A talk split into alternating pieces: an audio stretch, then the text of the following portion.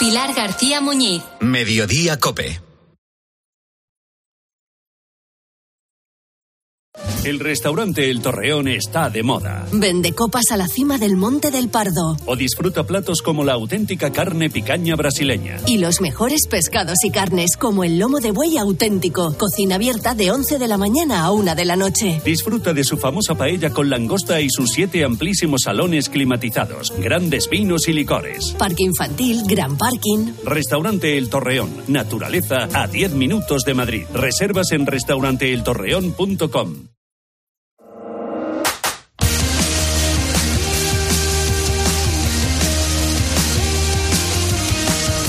José Luis Corrochano. Deportes en Mediodía Cope. Estar informado.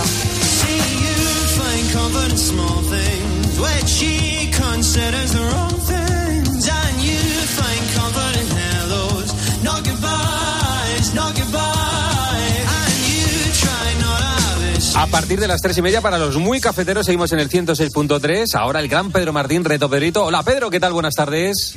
Corrochano, buenas tardes. ¿Cómo estás? Bueno, vamos con la tercera pista de la semana de la búsqueda Eh. que hace Pedro Martín, que está buscando a la vista de que hay un gran lío con la amnistía. No pasa nada. un deportista que fuera Sí, no amnistiado, pero sí, Sí. reducida su sanción, ¿verdad? reducida su sanción, sí, porque igual se le fue un poco la mano a los que le juzgaron primeramente, luego se dieron cuenta de que, bueno, vamos a reducirlo un poco. Bueno, pues ese deportista recibió esa sanción con 23 años. Esa fue la pista de ayer. Y ayer di una pista muy buena para el que sepa de qué va la hebra. La fruta. Pero, el que, eh, pero de- si no lo sabes, pues a lo mejor tampoco te ayuda mucho, porque todo el lío empezó con un frutero. ¿Qué pasaría con las frutas en, eh, y ese deportista? Y la pista de hoy es que él siempre defendió que era inocente, pero lo que los juzgaron le acusaron de que pertenecía a una trama de crimen organizado. A una trama de crimen organizado. Y hay es. un frutero por medio. Hay un frutero por medio, ¿qué te parece? Frutero como persona, no como elemento de decoración, ¿no? No, no, no, frutero que, que vendía frutas y que de repente pasó algo. Vale, vale, está muy emocionante el reto de esta semana de, de Pedro Martín. Muy bien, Pedro. Esta tarde fútbol, ¿eh? A las seis y media, dos partidos buenos, ¿eh? Ahí estaré. Un abrazo, Pedro. Bueno, luego. producto del partidazo, la conversación sobre lo que dejó la rueda de prensa de Xavi después de anunciar que se va del Barcelona. Yo te digo lo que siento, a mí me parece que es la culminación de tres meses horribles a nivel comunicativo de Xavi. Creo que es la peor rueda de prensa de todas las que ha hecho Xavi, que es difícil. Yo he tenido vergüenza ajena, como ha dicho un, un oyente, y yo lo he pasado, te lo juro que lo he pasado mal, y cuando la iba escuchando yo lo pasaba mal por Xavi, de lo que ha dicho. puede que haya dicho parte de la verdad, pero no toda la verdad. Y justo eso es lo que le hace caer en contradicciones tan flagrantes que no merece la pena ni comentar. Si es verdad que él habló con Guardiola y le dijo que venía una silla eléctrica, si él habló con Ernesto y le dijo que venía la silla eléctrica, y se habló con Luis Enrique y le dijo que venía la silla eléctrica, no tiene que sorprenderse de que Claro. eso, eso haya sido una silla eléctrica. Pero también tengo que decir que yo o, o vivo otra realidad o no me ha parecido Tal cual. que haya un, una ensalada de palos a Xavi en cada, en Justo. cada, en cada intervención. Sí, sí. Pues mira, yo creo que eh, Xavi cae en contradicciones porque está haciendo algo muy humano, que es intentar despedirse bien. Y luego creo que está haciendo la digestión todavía de lo que es una frustración que es eh, conseguir el sueño de tu vida y cuando lo consigues darte cuenta de que no era lo que pensabas. Pues mi sensación es que es la rueda de prensa de alguien que ya se ha ido. Y sí estoy muy de acuerdo que se ha equivocado no en contestar a todo lo que le han preguntado, sino entrar a todo lo que le han preguntado. Claro, claro. Cuando siendo entrenador del Barça tienes que recular muchas veces. Y eso es, eso es uno de los lastres y eso es lo que lo ha convertido en meme. Y creo que también forma parte de este Xavi momento. como gran tema, Xavi como pregunta permanente. Bueno, ¿qué preguntamos hoy en arroba deportescope? Daniel Asenjo. La pregunta, Corro, es ¿qué banquillo tiene más presión y crítica? ¿El del Real Madrid o el del Fútbol Club Barcelona? Estamos por encima de 1.500 votos y de momento el 58% dice que el banquillo con más presión es el del Madrid. El del Real Madrid. Bueno, lo hablamos también en el 106.3. Hasta que recuperan tu vivienda. ¿Cómo? Que la agencia negociadora del alquiler te paga la renta, pague o no pague el inquilino, hasta que te recuperan la vivienda, sin carencias ni franquicias. ¿Y si quiero hacer obras o reformas en la casa? No te preocupes, si no lo tienes, te adelantan el dinero sin intereses. Agencia negociadora del alquiler, te pagan hasta que recuperan tu vivienda. 920 2011.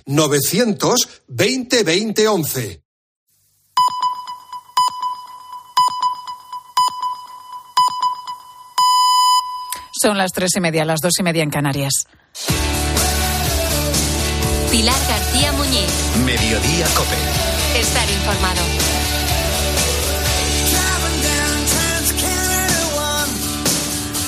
Era el mismo pasillo por el que pasaba cada día. Lo conocía de memoria, cada centímetro. Lo había recorrido durante 39 años, muchas veces al día. Manolo lo volvía a hacer, pero esta vez sonaba diferente. No había niños corriendo, gritando por allí. No era el alboroto normal. Ahora retumbaban los aplausos para, para él, para ante la sorpresa de que alumnos le tenían preparada en el día de su jubilación.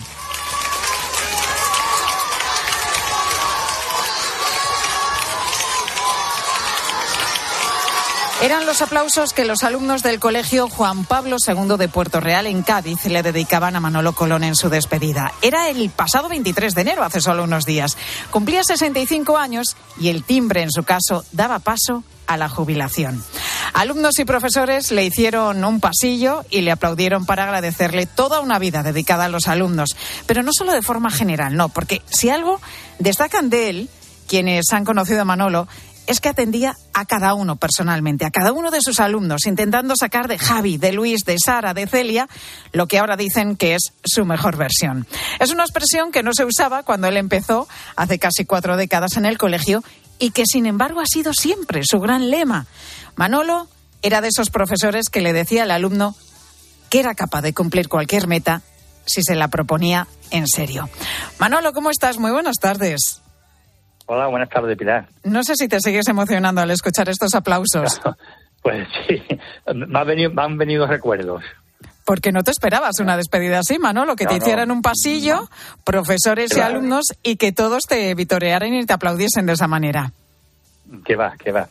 Ni, ni, ni por asomo. Yo esa mañana, cuando llegué al colegio, llegué temprano como casi siempre, y me dijeron los de tercero de secundaria.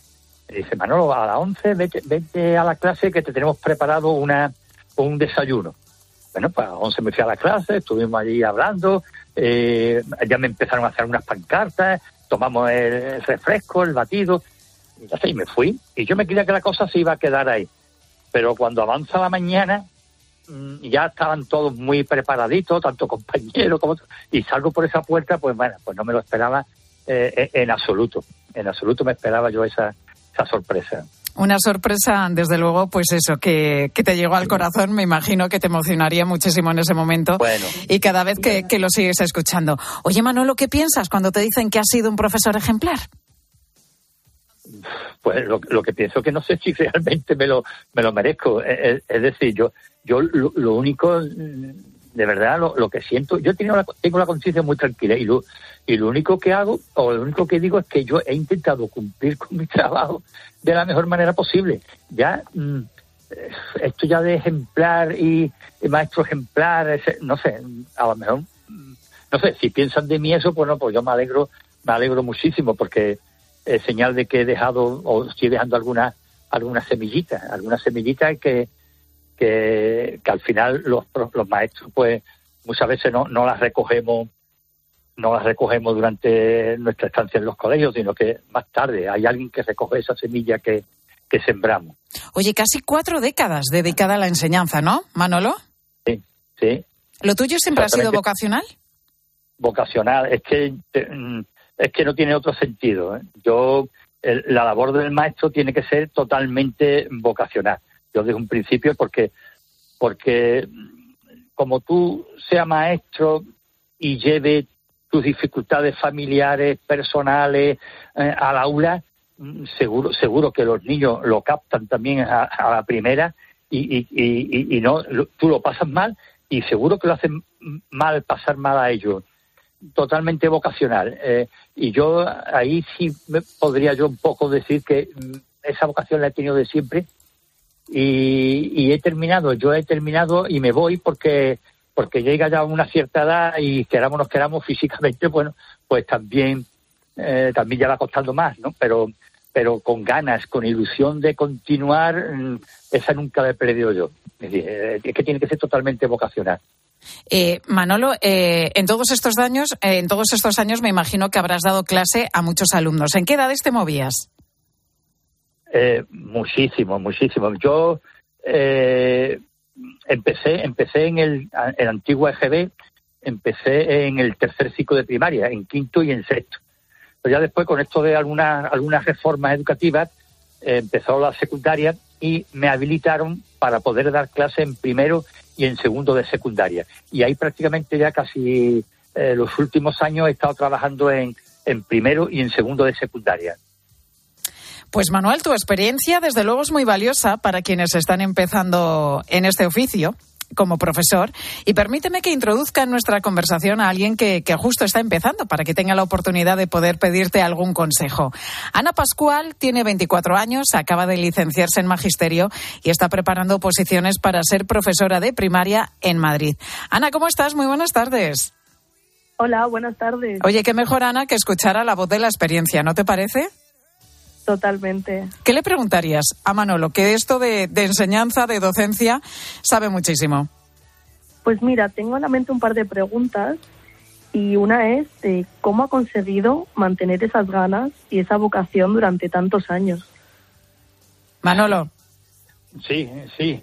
¿Qué, qué, qué te digo? Yo lo importante pienso, ¿eh? lo, lo, importante es eh, implicarse, implicarse en la vida del centro.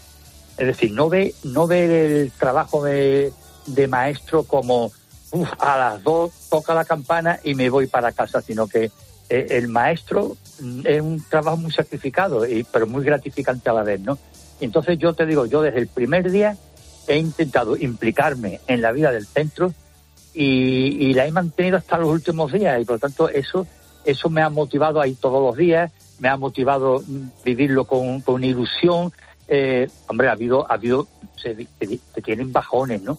Pero solamente el hecho de meterte en la clase, de estar con los alumnos, de ver la, lo que te agradecen en algunos momentos, todo tu, todo lo que tú le estás intentando enseñar, pero no solamente enseñar, porque eh, el papel del maestro va, va más allá, porque eh, yo digo siempre que el maestro no enseña, porque no nos podemos olvidar que lo, los padres son los verdaderos educadores de, sus hijos. Entonces, el, el, profesor tiene que acompañar al niño en su aprendizaje. Y eso, y, y eso aunque a veces cuesta trabajo, pero te, ilusiona, te lo, lo, convierte como reto. Y esos retos día a día, semana a semana, pues es lo que te mantiene, por lo menos a mí, esas ganas de ir todos los días, de vivirlo con ilusión. Eso es lo que no puedes perder nunca, la, la ilusión y las ganas y sobre todo y sobre todo que te guste, que te guste, que sea muy vocacional. Es para mí la palabra clave en, en el maestro. Vocación, esa es la palabra que destaca Manolo y ya has escuchado, además, Ana, esos consejos que te ha dado, implicarte al máximo en la vida del centro y acompañar también a los niños, a los alumnos en su aprendizaje. Manolo, muchísimas gracias por estar con nosotros en Mediodía Cope. Comienza una nueva etapa de la vida, la jubilación, que la disfrutes ahora ya, sin que suene el timbre del recreo, sin que tengas que corregir exámenes. Ahora dedícate también un poquito a ti y a tu familia. Que disfrutes de esta nueva etapa ya, de la ya, vida. Y a la familia. Eso es, y a la familia. Y Ana, que, que, sigas los consejos que te ha dado este veterano de guerra, Manolo, que, come, que conoce muy bien el mundo académico y todo lo que supone la enseñanza. Ana, que vaya todo bien. Gracias a los dos. Muchísimas gracias. Hasta luego. Bueno, despedimos a Manolo y a Ana, pero seguimos en clase para hablar ahora de una de las materias que más precisamente se nos atragantan, las matemáticas.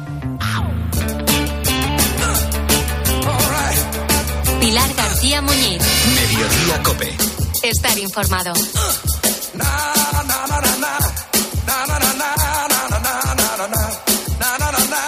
Que las matemáticas son un problema no es un chiste, ¿eh? No es un chiste fácil ni tampoco una expresión al uso. Es lo que demuestra una y otra vez la publicación del informe PISA. El último dice que vamos mal en esta materia, en matemáticas, y que nuestros alumnos, nuestros niños, tienen ansiedad matemática. Sofía Buera, muy buenas tardes. ¿Qué tal? Buenas tardes. ¿Cómo Pilar? se te dan a ti, compañera, los números? Pues mira, a ver cómo te lo explico. Uy, uy, uy, si empezamos, en lugar de decir bien o mal, pues mira, a ver cómo te lo explico, no sé cómo interpretarlo, pero ¿se te atragantaban un poquito las matemáticas? Pues un poquito, es lo de ansiedad matemática. Si un coche sale a 40 kilómetros por hora de Barcelona y otro coche a 60 kilómetros por hora desde Madrid, ¿en qué punto se encuentran? Esto es ansiedad matemática. Porque si lo escuchamos ahora nos entra eh, como el decir, no, no, no, es que no soy capaz de resolverlo. Pues esto es la ansiedad matemática, la falta de confianza del estudiante en sus habilidades para aprender matemáticas y resolver los problemas de esta materia. No es un trastorno de aprendizaje, aunque un alumno que tenga esta ansiedad matemática, bueno, pues puede experimentar distintos síntomas, podríamos decirlo como nerviosismo o hasta bloqueos de memoria. El último informe PISA señalaba además que nuestros alumnos padecen de este estrés matemático y de falta de comprensión lectora. ¿Esto está relacionado una cosa con la otra? Dicen los expertos en aprendizaje que sí, que están relacionadas, porque si no somos capaces de comprender lo que nos preguntan en un problema, ¿cómo vamos a saber resolverlo? Pero también hay más cuestiones de fondo que dicen los expertos que estamos perdiendo en los últimos años de habilidades, ¿no? De, falta de poder adquirirlas en el futuro. Uno, por ejemplo, es la capacidad de síntesis, de estructurarlo. Si aprendemos cada vez peor a estructurar, a sintetizar una respuesta comenzando por el propio pensamiento, difícilmente llegaremos a resolver un problema. Otra variable que dicen los expertos en aprendizaje que estamos perdiendo, la de la atención.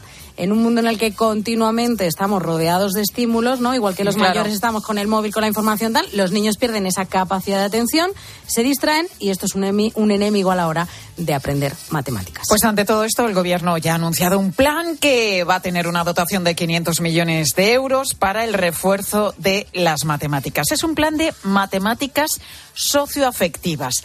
¿De qué cambios exactamente estamos hablando, Sofía? Pues se sabe poco, pero ya se han dado varios ejes. El primero sería un cambio metodológico a la hora de enseñar esas matemáticas. Ya hay colegios que llevan explorando en los últimos años alternativas para enseñar las matemáticas de una manera diferente. Y esto, Pilar, me ha, me ha hecho recordar la crítica que hace unos días veía en redes sociales de Elena, que es una influencer conocida en redes como mamá de tres, a las nuevas matemáticas que están aprendiendo sus hijos. Escucha. Una preguntita, una preguntita, sí, ¿eh? sin ofender. ¿Por qué habéis cambiado toda la metodología que no funcionaba antes? Y me dice ella que no, que claro que antes funcionaba, pero que ahora lo que pretenden es que los niños entiendan lo que están haciendo. Y digo yo, ¿desde cuándo alguien entiende las matemáticas? Las matemáticas no se entienden, las matemáticas las sufrimos en silencio, como las hemorroides.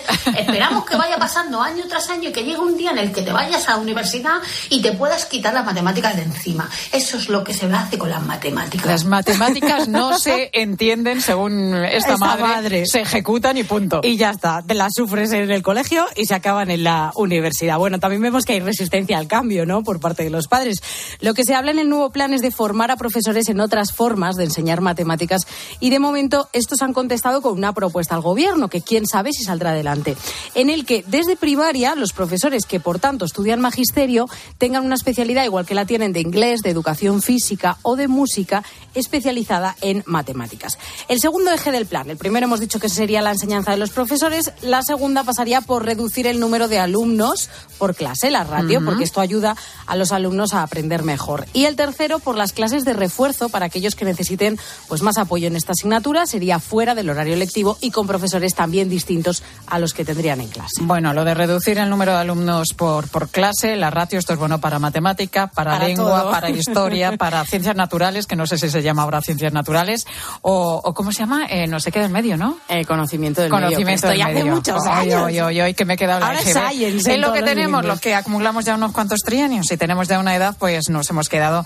con, con la nomenclatura de, la EGB. En fin, que veremos en qué se quedan estos cambios finalmente, pero hasta que estos lleguen, hoy nos preguntamos si hay solución para las matemáticas. ¿Podemos aprender matemáticas de una forma divertida sin desquiciarnos ni estresarnos?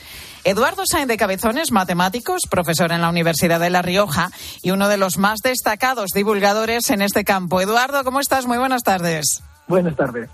¿Por qué no aprendemos matemáticas o por qué se nos resisten a la mayoría?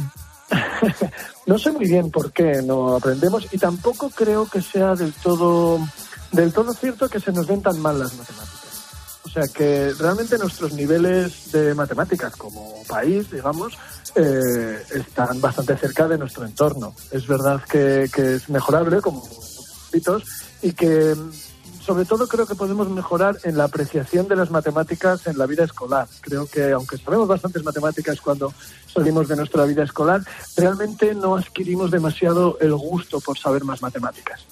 Pero sí es verdad que, que, dices que, bueno, que estamos en la media, pero los resultados no son buenos, según los informes PISA. Es más, es que indican que nuestros alumnos tienen ansiedad matemática. Sí, la ansiedad matemática se refiere más bien a esto que te decía, a ese gusto de, por las matemáticas, ¿no? Eh, bueno, los resultados de PISA yo creo que no son desastrosos en ningún sentido, ¿eh? O sea, no, no es, yo qué sé, uno quiere sacar un 10 en todo, pero eh, pasar de un nueve y medio a un 9,2, pues, pues no está mal. O sea que no, está, no estamos mal en eso. Es verdad que tenemos más ansiedad matemática que la media.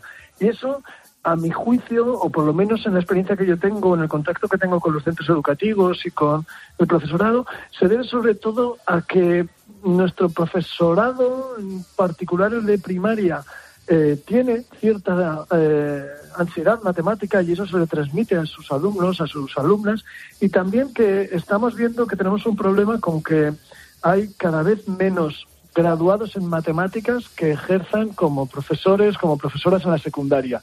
Y eso también es problemático bueno, hablando ahora eso de la docencia, los profesores de primaria están reclamando una especialidad propia de, matemáticas, como la tienen, por ejemplo, en música, en inglés o en educación física.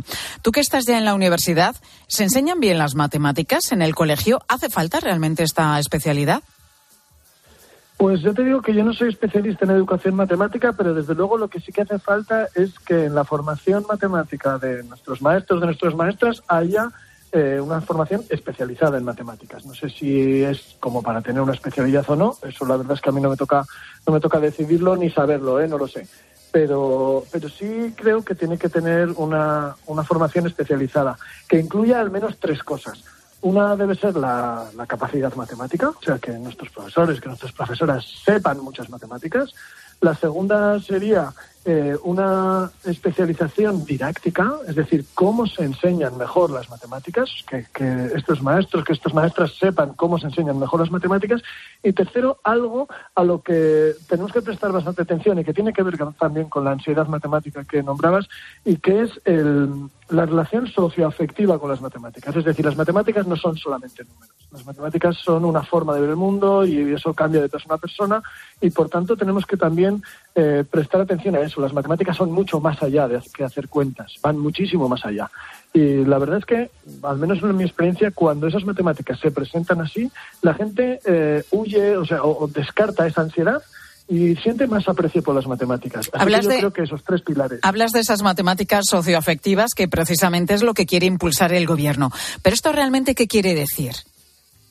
Eh, pues quiere decir que las matemáticas generan en nosotros no solamente habilidades mecánicas de cómputo, de cálculo, sino también una serie de actitudes hacia el conocimiento, una serie de, contextualización de, nuestro, de los conocimientos matemáticos que adquirimos, que es un poco las cosas que mide el informe PISA, por ejemplo. Por eso salimos eh, de alguna forma tan mal el informe PISA, porque a veces nos parece y ridiculizamos esta cosa de las matemáticas socioafectivas y no, la verdad es que poner las matemáticas en contexto, saber aplicarlas, tenerlas en relación con los problemas, con problemas, no solamente con cálculos, todo eso es algo más amplio de lo que estamos acostumbrados a ver en matemáticas, que parece que fueran solamente no equivocarse en el décimo decimal de una división. Es decir, no quedarnos simplemente en la operación matemática o en la fórmula matemática, sino que eso nos conduzca a una situación cotidiana de la vida.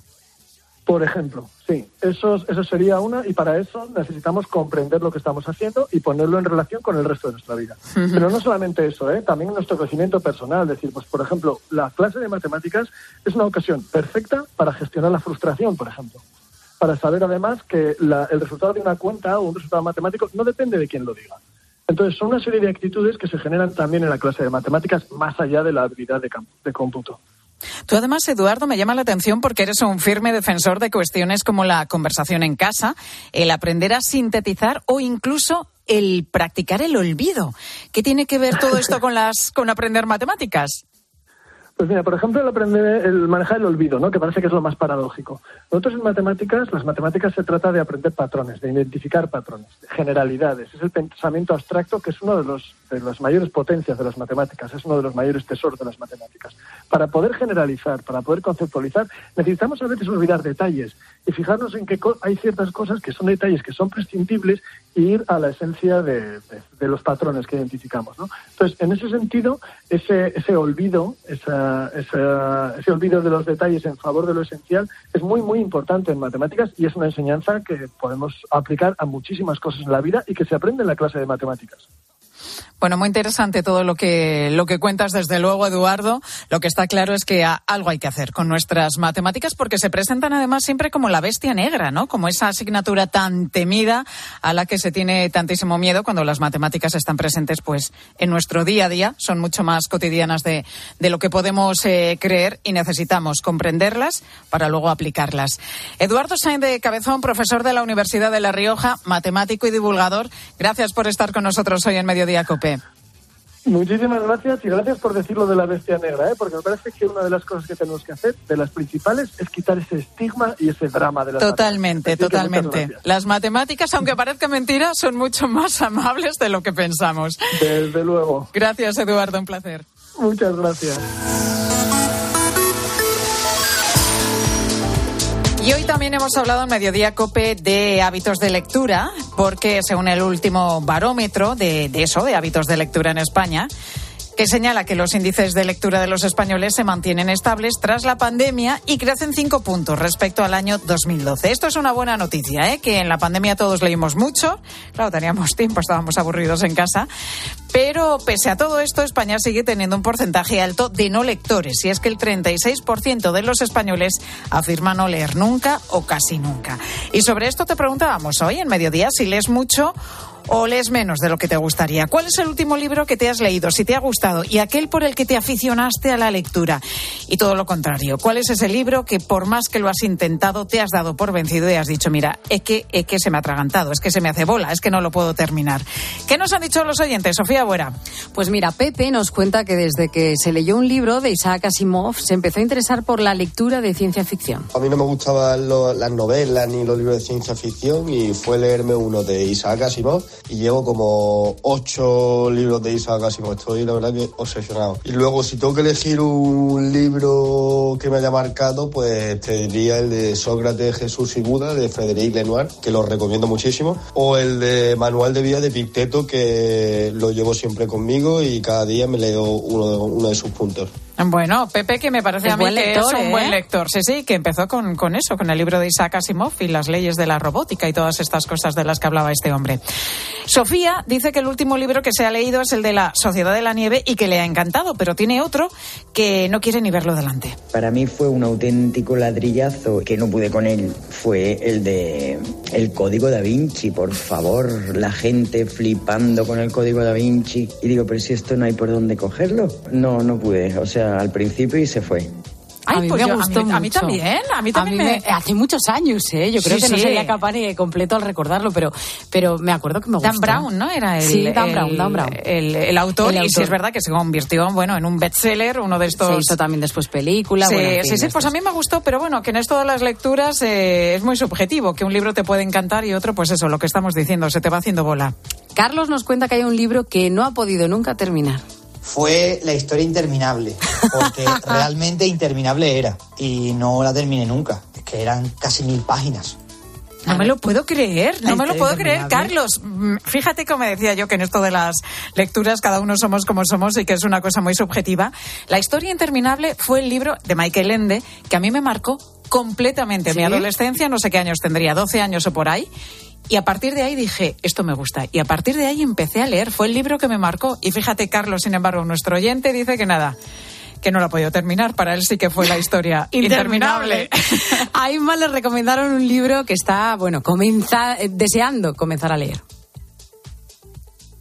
Es el valor de la atención. ¿Por qué nos la robaron y cómo recuperarla? De Jonan Hari.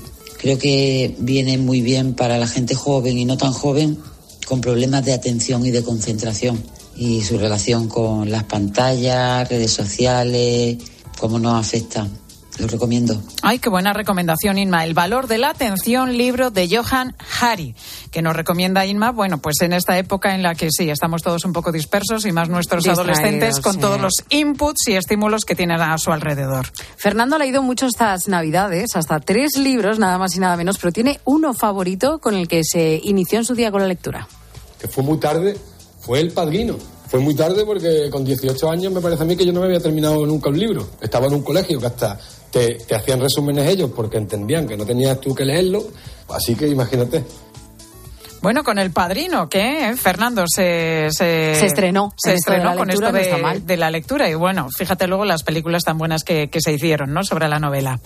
Susana tiene claro, bueno, creo que cuál es su libro favorito. Es el de Unorthodox, de Deborah Fletman. Es un libro donde la protagonista cuenta su propia historia, ya que ella eh, pertenece a una familia judía y cuenta cómo fue su infancia, cómo la obligaron a casarse, eh, los libros que se tenían que leer, los que no. La verdad que ha sido uno de los libros que más me ha gustado. Y Pues ahí está también la recomendación y ese libro de nuestra oyente Susana. Pilar Cisneros, muy buenas tardes. Hola Pilar, buenas tardes. ¿Qué nos vais a contar en la tarde, Cope? Bueno, pues seguimos hablando de esos datos de lectura y lo relacionamos con el tema de la comprensión lectora. Cuando hablábamos eh, de que los alumnos españoles están mal en comprensión lectora y en matemáticas, nuestro colaborador Lorenzo Silva dijo que la única manera de luchar contra la no comprensión lectora era leer. Bueno, pues vamos a ver cómo establecemos esta relación. Enseguida en la tarde Cope con Pilar Cisneros y Fernando de Aro.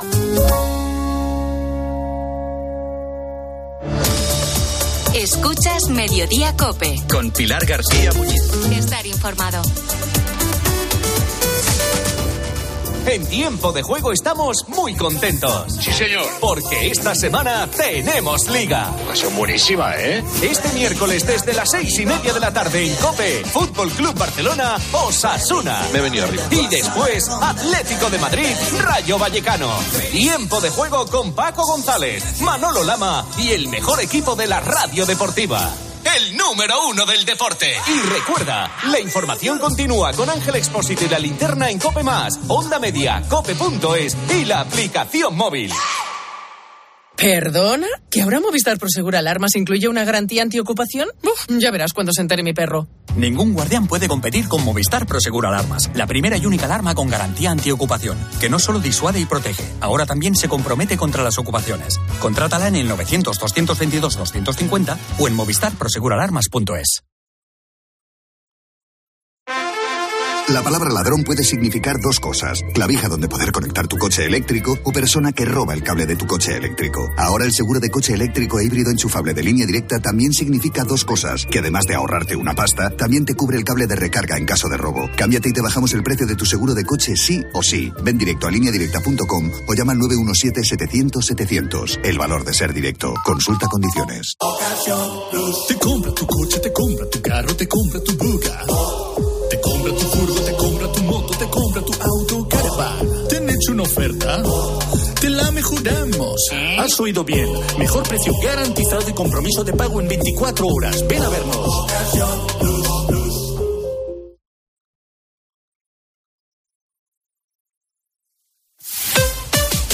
Escuchas Cope.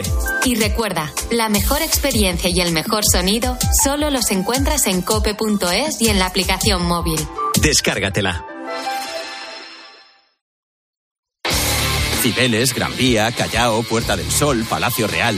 El 28 de abril, Madrid se viste de running en el Zurich Rock and Roll Running Series Madrid 2024. Vive una experiencia única en maratón, media maratón o 10 kilómetros. Últimas inscripciones en rockandrollmadridrun.com. Patrocinador oficial Coca-Cola. ¿Sabes qué es el branded content? ¿O cómo será el mundo cookieless? Si tienes preguntas sobre comunicación publicitaria, visita comunicatalks.com, un espacio de la Asociación de Agencias de Medios creado para resolverlas. Porque saber comunicar es una parte muy importante de tu empresa y también de la nuestra. Agencias de Medios, para que la comunicación funcione. De camino al cole de los niños, un poco de diversión. Veo, veo. Si pillas atasco al ir al trabajo, un poco de paciencia. Ya no llego. Si vas al súper a hacer la compra, un poco de memoria. Plátanos y yogures. Y para todo eso, los nuevos combustibles 100% renovables de Repsol. En tu día a día, algo nuevo te mueve con los combustibles 100% renovables de Repsol que puedes usar ya en tu coche. Encuéntralos en más de 50 estaciones de servicio y a final de año en 600. Descubre más en combustiblesrenovables.repsol.com. Para acabar el día en la radio, El análisis y la reflexión de Ángel Expósito. El dato es tremendo. Casi el 40% de los profesores sufre síntomas depresivos y no reciben la ayuda necesaria.